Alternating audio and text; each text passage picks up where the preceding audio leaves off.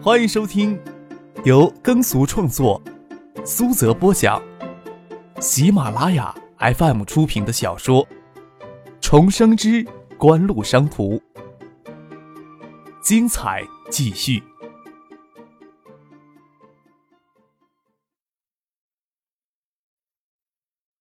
第七百六十五集。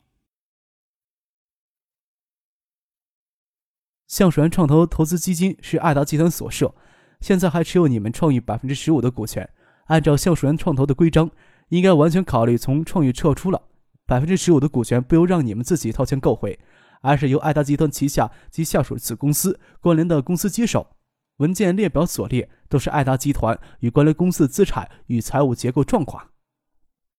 转手就转手啊，我们似乎没有必要这么了解吧？石学兵迟疑的问道。小朋友呀，真是没有耐心。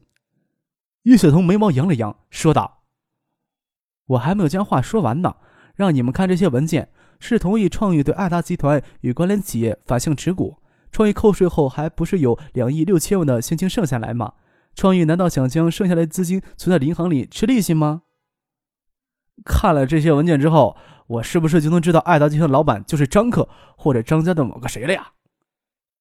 石学军又忍不住问了起来：“要知道呀，我给这个问题折磨了好久了呢。”啊，对不起，这些文件的秘籍还不够，不能回答你的这些问题，还要看某人心里乐不乐意呢。”叶雪彤说道。张克站在一旁，笑着不吭声。看过了这些文件，你们至少大体了解了一下东海最大民营企业的锦湖系的规模。我与蒙乐也商量过了。我们创意这次也彻底融入锦湖系，成为锦湖系的成员企业。因为你们都是创业的股权人，所以你们都是有选择权的。杜飞站起来，与蒙乐将这些文件递给大家，相互传阅看。扎克在那里翘着二郎腿打哈欠，本不想过来，却给杜飞硬拉过来。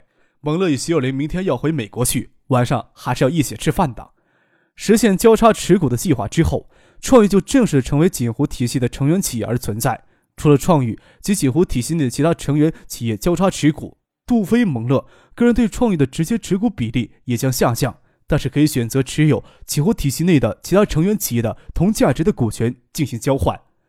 钱刚手里拿着星光林业的资产与结构概要，他之前完全没有想到星光林业跟橡树园有什么任何关系。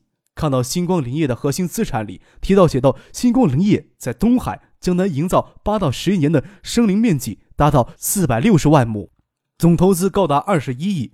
这些速生林论伐期之前大约还要维持十二亿的资金。他迫切的想知道其他文件夹里到底写着怎样的内容。之前他与很多人一样，都很迫切的想知道爱达集团资产规模及幕后的财东到底是谁。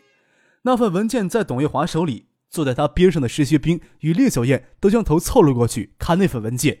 石学兵一边看一边还嘴里发出一声轻声怪笑：“哎呦，这简直就是打劫呀！赚钱也没有这种赚法呀，太没天理了！我能不能将创业的股份都换成爱达的呀？我要是去爱达工作，能不能拿到爱达的期权呀？”这几年来，报纸、电视、互联网对爱达电子、爱达集团的报道也多，但是这些无孔不入的媒体都不能准确，或者说稍微清晰地描述出爱达集团的轮廓。青刚此时稍有些体会呀，爱达集团股权结构里存在多名海外法人股东，只怕是中央政府通过外交手段都未必能将这些离岸注册的私人公司财务资料搞到手。而且，爱达集团与关联企业之间相互交叉持股，股权关系异常的复杂。总之，秦刚只能从手头的文件知道爱达集团资产规模与集团的基本财务状况，想知道背后的真实股权结构，确实不能。听杜飞刚才说起“锦湖系”这个词，秦刚心里想：站在锦湖经济研究中心背后，以及经研中心的名称都是来源于此吧。所谓的世纪锦湖地产出资赞助，不过是掩人耳目的障眼法罢了。那么说，经研中心所关注的产业范围，至少要包括整个锦湖系所涉及到的产业领域：地产、餐饮、娱乐、消费类、电子、纸业、零脂一体化。家电制造及家电连锁销售、钢铁、造船、航运、矿产、互联网投资，这哪里是一家民营企业呀？这简直就是一家经济帝国。秦刚之前从来没有想到过，国内的民营经济能壮大到这种地步。像爱达集团，已经完全不能用净资产来衡量其经营的规模与价值了。文件里，爱达集团国内的部分净资产估值才有一百五十亿，这显示远远低估了爱达的品牌价值。现在科王都号称其品牌价值有二十亿，爱达国内国外影响这么大，品牌价值说一百亿都是谦虚的。扣除掉一百亿的品牌无形资产。难道爱达集团内部的固定资产与技术资产等部分才值五十亿吗？这几年大家都习惯以资本证券化的形式来估算企业的市场价值。当前鲁深两市新科技上市公司平均的盈率为四十倍，国内大概没有一家高科技企业敢站出来说比爱达集团的资产更加优质。爱达集团国内九八年净盈利四十亿，以四十倍的市盈率计划。爱达集团国内的部分资产市值就有一千六百亿。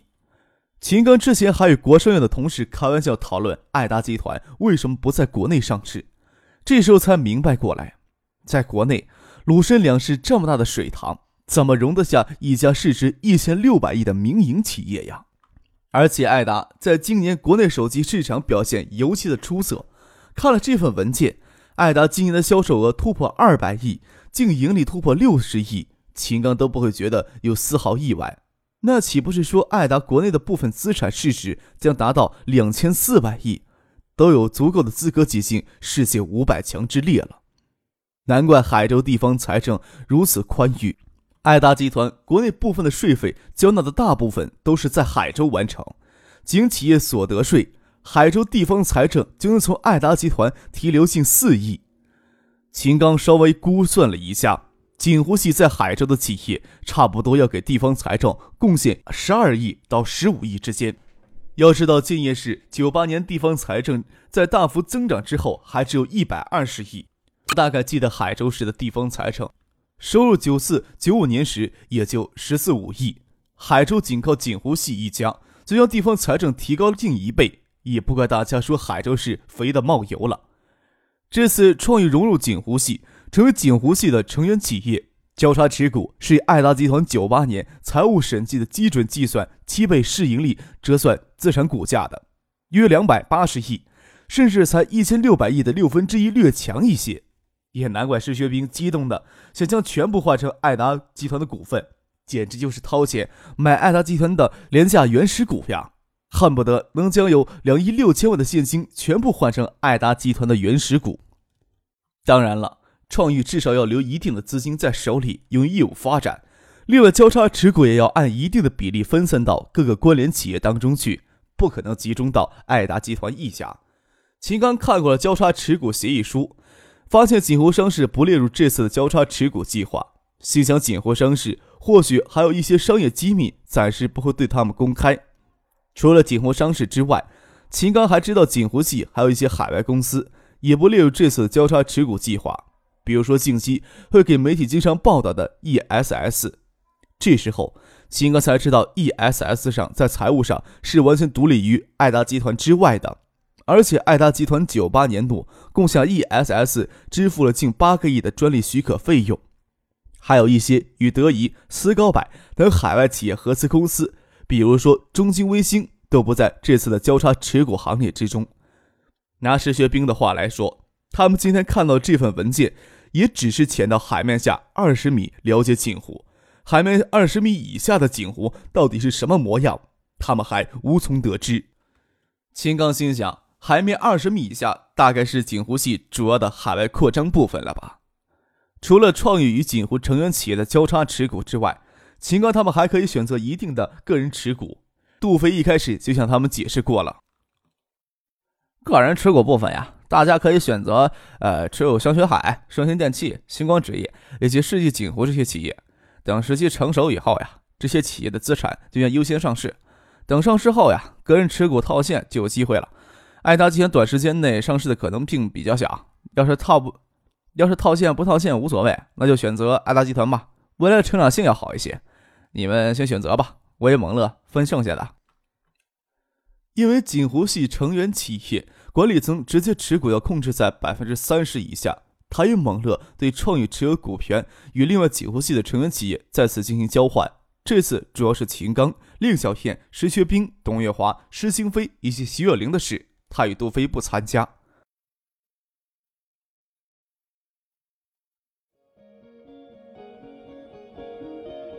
您正在收听的是由喜马拉雅 FM 出品的《重生之官路商途》。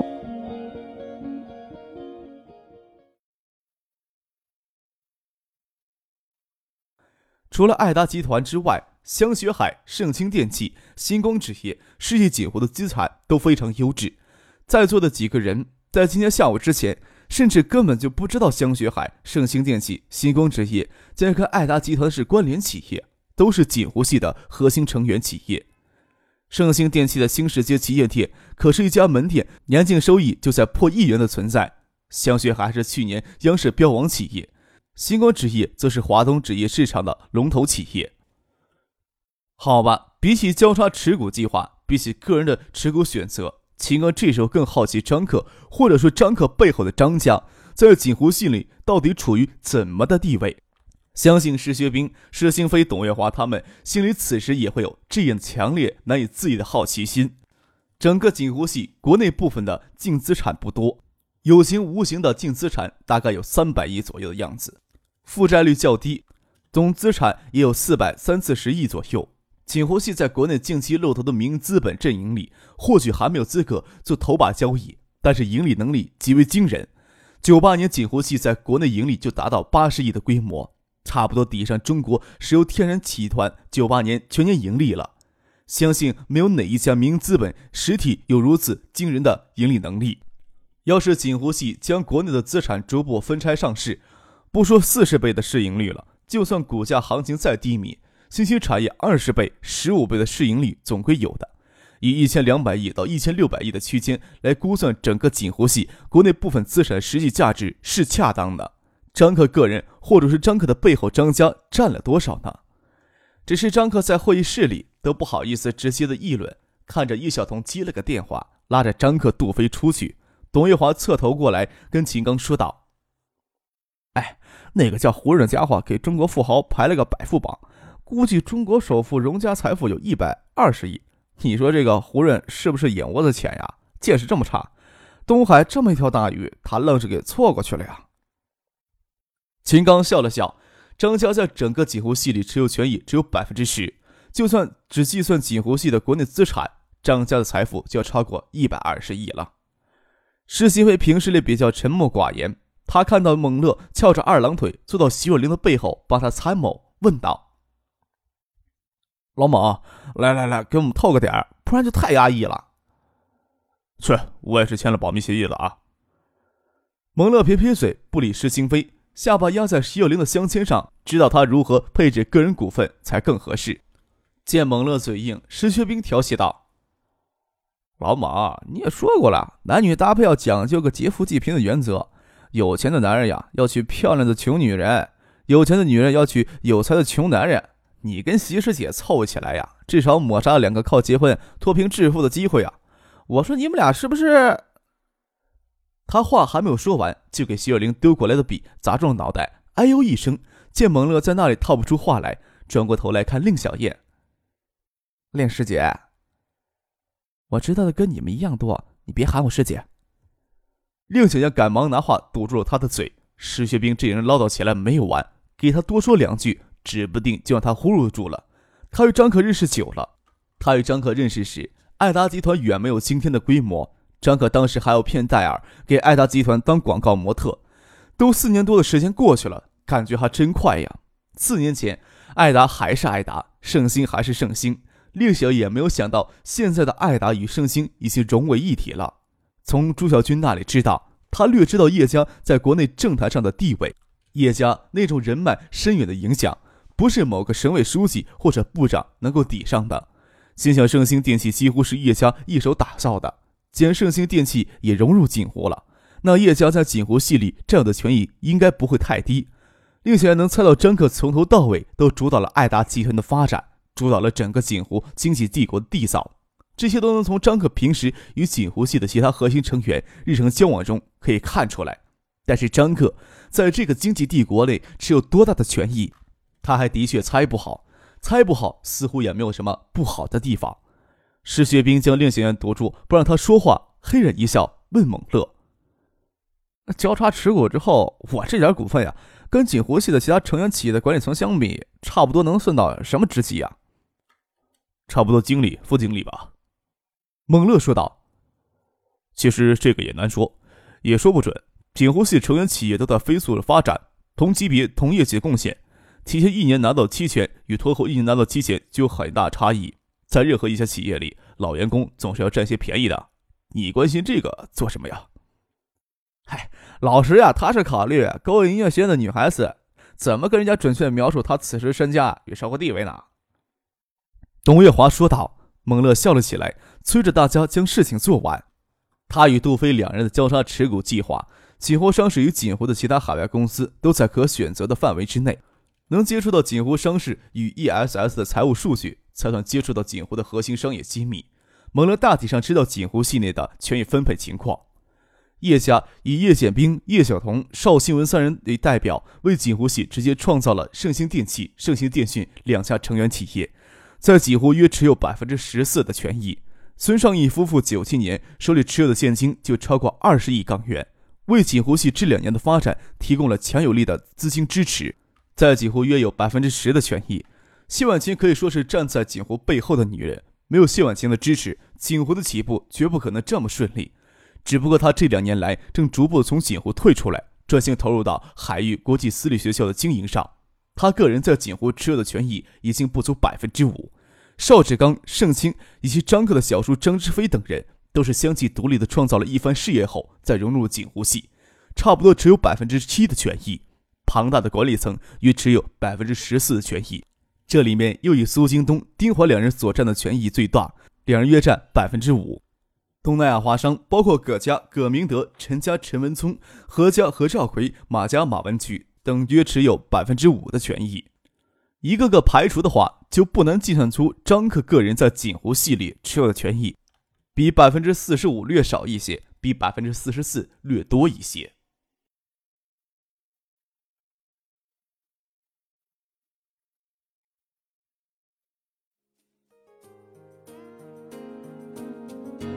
听众朋友，本集播讲完毕，感谢您的收听。